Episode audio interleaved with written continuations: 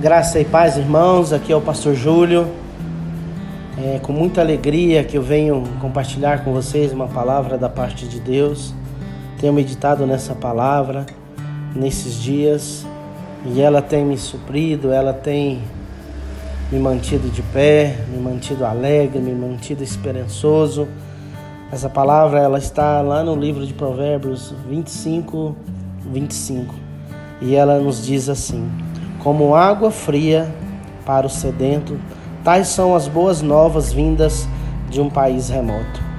Aleluia. Eu me sinto muito feliz em poder ler esse, esse provérbio e meditar sobre ele, sabe?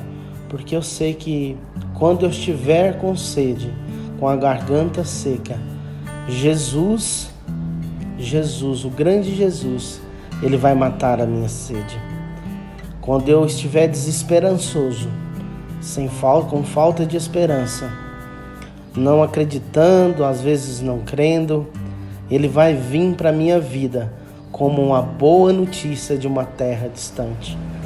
Não desista, não pare, prossiga para o alvo.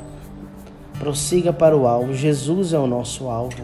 Não desista, não pare, não sei as situações que você está vivendo, mas uma coisa eu te digo: não pare Continue caminhando, continue com seus olhos fixos, fixos na cruz do Calvário, porque Jesus é água fresca para a garganta sedenta, e Jesus é a boa notícia que vem de uma terra distante.